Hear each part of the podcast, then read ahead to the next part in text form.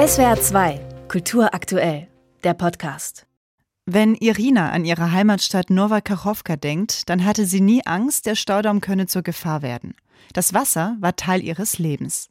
До війни ми всі мали лодки. У нас була дуже чиста вода. Vor dem Krieg hatten wir Boote. Wir sind gepaddelt und haben im sauberen Wasser gebadet.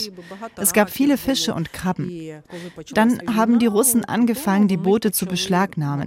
Vielleicht, weil sie die Sprengung des Staudamms vorbereiten wollten. Man sagt, für den russischen Soldaten gibt es keine Schlösser. Для російського солдата немає жодних замків. Nichts ist sicher in diesem Krieg, nicht einmal der Kachowka-Staudamm. Irina Pavlovas Großvater Alexei hat als Kranführer den Staudamm mit aufgebaut. 1950 war das. Und ihre Großmutter half bei der Gestaltung des Stadtparks mit Pflanzen aus der ganzen Welt.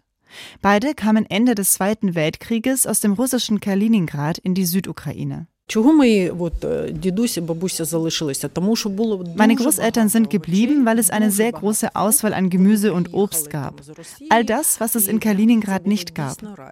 І Für sie war до die Stadt війни das у Paradies. нас Vor dem місто Krieg Сад, hieß sie це Stadt der Gärten тисячі und der джерел tausend називають Quellen. Його ще, тому що у нас багато джерел. Irinas Tochter Julia ist ebenfalls in Nova Kachowka aufgewachsen. Die 33-jährige Architektin kennt die Geschichte der sowjetischen Planstadt genau. Es war eine besondere Stadt mit vielen jungen Menschen aus der ganzen Sowjetunion. Ingenieure, Architekten und Intellektuelle kamen zusammen. Auch Künstler und Filmemacher. Meine Großmutter hat sogar in einem berühmten Film als Statistin mitgespielt. Es war eine junge Stadt, voller Energie. Nova Kachowka, eine Stadt mit Geschichte. Was von dieser Stadt jetzt noch übrig ist, das wissen Irina und ihre Tochter Julia nicht. Die 62-jährige Irina hat Nova Kachowka im Frühjahr 2022 verlassen, nachdem sie anderthalb Monate unter russischer Besatzung gelebt hatte. Als ehemalige Russischlehrerin und Leiterin eines Internats für Waisenkinder hatte sie die Sorge, die russischen Besatzer würden sie als Lehrerin nicht gehen lassen. Doch ihr gelang die Flucht nach Karlsruhe.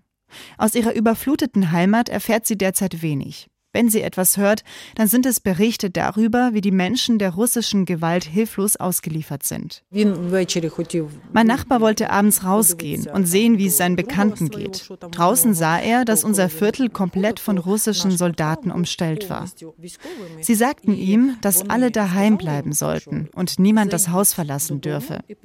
Sollte jemand rausgehen, würden sie, die guten Russen, schießen. Andere Nachbarn berichten ihr, die Besatzer würden Kisten voller Munition in den Kellern von Wohnhäusern lagern.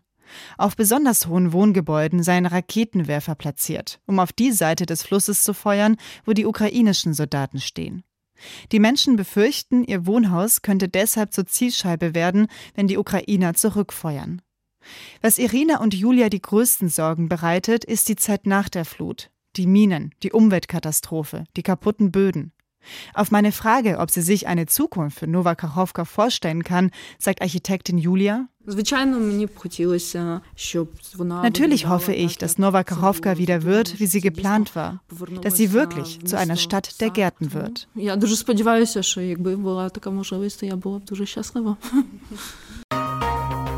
SWR 2 Kultur aktuell. Überall, wo es Podcasts gibt.